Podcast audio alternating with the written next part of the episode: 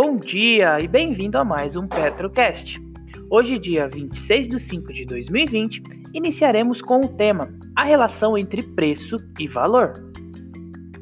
Hoje quero falar com vocês um pouquinho a respeito da relação entre dois parâmetros importantes do investimento em valor. Trata-se da relação entre preço e o valor. Um investidor que está conhecendo agora o mercado deve ouvir muito a grande máxima deste momento: compre na baixa e venda na alta. De fato, isso faz todo sentido. No entanto, não dá ao investidor uma direção bem estabelecida, né? Assim, o investidor iniciante pode ficar confuso, afinal, o que é a alta e o que é a baixa. Para introduzir o assunto, trago uma frase bem pertinente de Warren Buffett e que é bastante famosa. Preço é o que você paga, valor é o que você vende. Essa talvez seja a explicação mais sutil possível a respeito da diferença entre preço e o valor. Assim, podemos dizer que comprar na baixa e vender na alta é equivalente a comprar barato e vender caro. No entanto, ainda preciso trazer mais alguns esclarecimentos. Vamos lá? Para entender bem o conceito de valor no mercado de ações, assim como Buffett traz em sua frase, é necessário estar ciente sobre o conceito do valor intrínseco. Bom, para esta discussão, basta entender que o valor intrínseco está relacionado ao verdadeiro valor de um ativo financeiro. Neste caso, estamos falando das ações de uma empresa. Os adeptos a Valor Invest possuem como um de suas premissas mais básicas a intenção de comprar ativos abaixo de seu valor intrínseco. Isso é o comprar barato. Quando tratamos da venda, na minha visão, existem três circunstâncias que nos indicam o que está no caminho mais adequado. Surgimento de, de melhores oportunidades, preço muito acima do valor intrínseco, diminuindo a margem de segurança e reduzindo a capacidade de entrega de bons retornos, e a perda ou deterioração dos fundos da tese que o levou a comprar este, este ativo. A segunda das circunstâncias é justamente vender caro, acima do valor intrínseco, em um patamar em que as vantagens significativas em realizar o lucro. Neste caso, neste ponto, o investidor pode se questionar sobre o real valor de uma empresa, ou seja, o seu valor intrínseco não é o suficiente que façamos um investimento com base em uma boa ideia ou na crença de que seja um bom negócio. É preciso compará-lo a um preço justo. O valor intrínseco não é uma informação conhecida, portanto, precisamos analisar uma série de fatores e como eles influenciam na capacidade da companhia em gerar lucro e caixa. Após realizar a estimativa do valor intrínseco, o investidor deve utilizar uma margem de segurança, pois assim protege o investimento de eventuais erros em sua estimativa. Segundo Benjamin Graham, o potencial de retorno é maior quando se realiza um investimento adotando grandes margens de segurança. Isso significa que o investidor está comprando com um desconto bem maior em relação ao valor. No longo prazo, o preço, te, o preço tende a oscilar diante do valor intrínseco, se referindo à capacidade da companhia de utilizar o capital dos acionistas para gerar retornos. Por outro lado, no curto prazo, os preços são afetados por infindáveis fatores que não têm relação com os fundamentos. As emoções, por exemplo, são capazes de gerar flutuações tão grandes a ponto de se estabelecer bolhas econômicas, por meio da desconexão do preço e do valor. Os fatores psicológicos influenciam as atitudes de outros investidores e, consequentemente, as nossas próprias atitudes. Por isso, é importante compreender a psicologia do mercado. além de tentar manter o psicológico alinhado aos fundamentos durante as nossas decisões. Por fim, também ressalto que comprar barato não é garantia de um bom investimento. Eventualmente, os investidores podem se enganar sobre o preço, sobre o valor intrínseco de uma companhia. Eventos externos podem reduzir o valor ou o preço pode ficar sem convergir para o valor por longos períodos. Além disso, é preciso analisar caso a caso, ainda que se observe um grande desconto no preço. Howard Marks tem uma frase bastante interessante. Tentar comprar um ativo por preços abaixo do valor intrínseco não é infalível, mas é a melhor chance que podemos ter. Ou seja, o valor pode ser algo crítico, mas se ele tem sentido sem, sem a perspectiva de preço, fique agora com o radar da Petro. As notícias mais relevantes das empresas da Bolsa de Valores brasileira diariamente para você. De médico. Divulga o resultado do primeiro trimestre. Como era de se esperar, a companhia também foi impactada pela pandemia. Primeiramente, precisou readequar as suas operações para atender os dois objetivos básicos: resguardar a saúde dos colaboradores e garantir que suas operações continuem funcionando para atender os clientes de forma ágil e segura. A companhia destacou que, apesar das restrições regulatórias impostas pela pandemia, fechou o trimestre com mais de 95% de suas lojas em funcionamento. Além disso, seguiu seu plano de expansão e entregou seis novas lojas no trimestre, totalizando 41 inaugurações nos últimos 12 meses.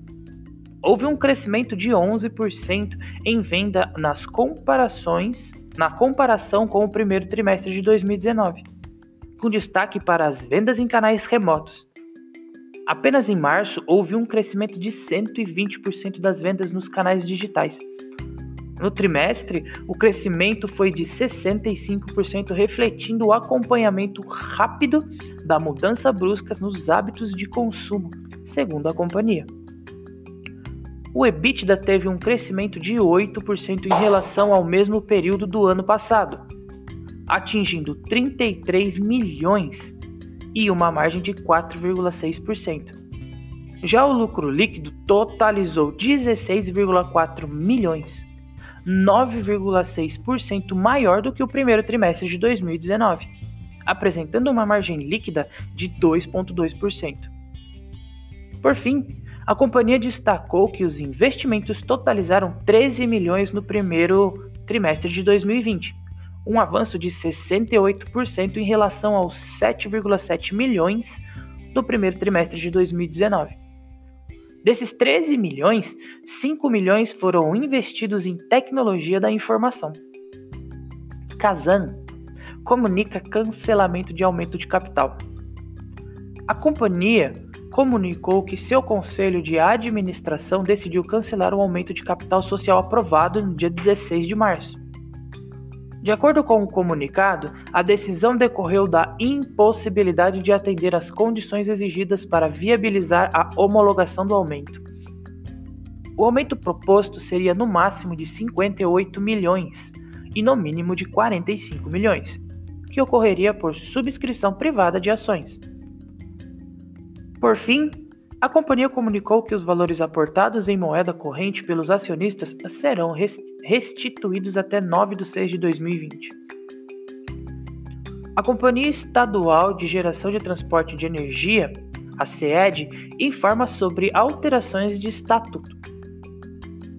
A companhia comunicou que o seu estatuto social foi alterado em relação a dividendo mínimo obrigatório a ser distribuído. Com a modificação, será obrigatório a distribuição de dividendos não inferior a 25% do lucro líquido, ao invés dos 50% do lucro líquido preconizados até então. A redução dos dividendos ainda enseja o direito de, de recesso dos acionistas, mediante o reembolso do valor de suas ações pelo seu valor patrimonial de dezembro de 2019, no valor de R$ 251,30. CSN comunica sobre dívida. A companhia concluiu as negociações de reperfilamento de dúvidas com o Banco do Brasil no montante de 1,4 bilhão. Com isso, os vencimentos de montante previstos entre maio de 2020 e março de 2021 terão seu novo vencimento principal em 2022. A CSN ressaltou que segue alongando seu passivo financeiro, com o intuito de manter a liquidez necessária para executar a sua estratégia de desalavancagem e geração de valor aos seus acionistas.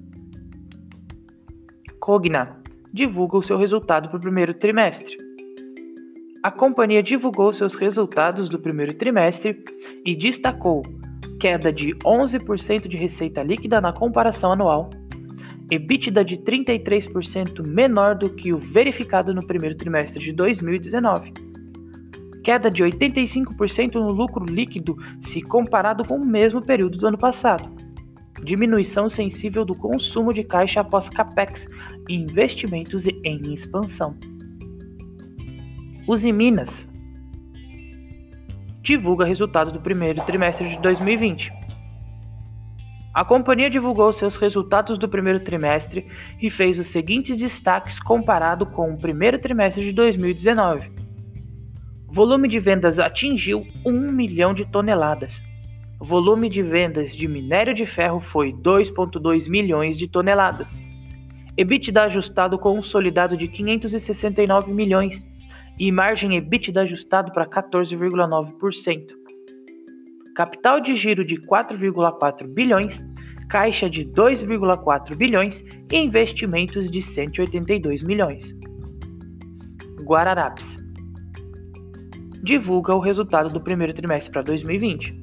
A companhia divulgou o resultado e fez os seguintes destaques comparado com o primeiro trimestre de 2019 crescimento de 0,1% da receita líquida, atingindo 1,6 bilhão, decréscimo de 5,2% no indicador de vendas em mesmas, nas mesmas lojas, queda de 3,6% em receita líquida de mercadorias, atingindo 1 bilhão, expansão de 1,8% na margem bruta de mercadoria, alcançando 49% no mesmo período crescimento de 7,5% de despesas operacionais, redução do EBITDA ajustado em 46%, atingindo um total de 101 milhões, prejuízo líquido de 47,5 milhões. Via Varejo comunica sobre Banquei.